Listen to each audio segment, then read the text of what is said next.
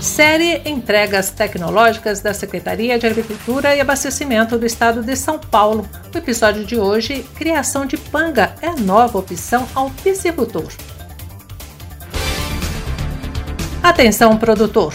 Nova tecnologia para a produção de peixe do tipo panga é entregue por pesquisadores da Secretaria de Agricultura e Abastecimento do Estado de São Paulo ao setor de produção. O trabalho, conduzido pela APTA Regional de Pindamonhangaba e Monte Alegre do Sul, unidades de pesquisa da Agência Paulista de Tecnologia dos Agronegócios, mostrou melhor desempenho e ganho de peso 20% maior quando os peixes pangas são alimentados com ração com 40% de proteína bruta. O estudo mostrou que o sistema de produção de panga é uma atividade rentável, já que a lucratividade obtida ficou entre 2,68% a 3,89% para uso de proteína de 28% e 40%, respectivamente, considerando o custo operacional. A pesquisa contou com a participação das empresas Guabi Nutrição Animal e Piscicultura Águas Claras, Segundo a equipe de pesquisadores, foi verificado que, para maior desempenho zootécnico, a criação do panga deve ser realizada em viveiros escavados, com densidade de até 10 peixes por metro quadrado, desde que se tenha renovação de 5 a 10% de água no tanque.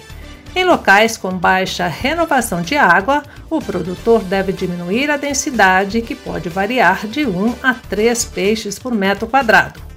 A produção alcança melhor desempenho em locais em que ocorre pequena oscilação de temperatura da água ao longo do ano, sendo ideal a criação do peixe em temperatura entre 23 e 29 graus centígrados.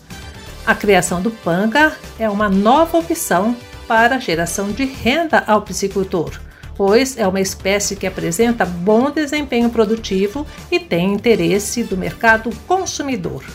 O peixe é ainda mais uma opção de proteína animal de alto valor nutricional e poderá contribuir com a segurança alimentar. A produção de panga no estado de São Paulo é permitida em viveiros escavados.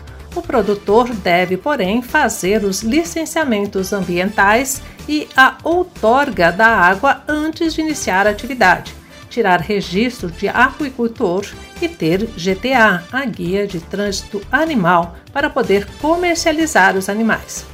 Para mais informações, acesse www.agricultura.sp.gov.br.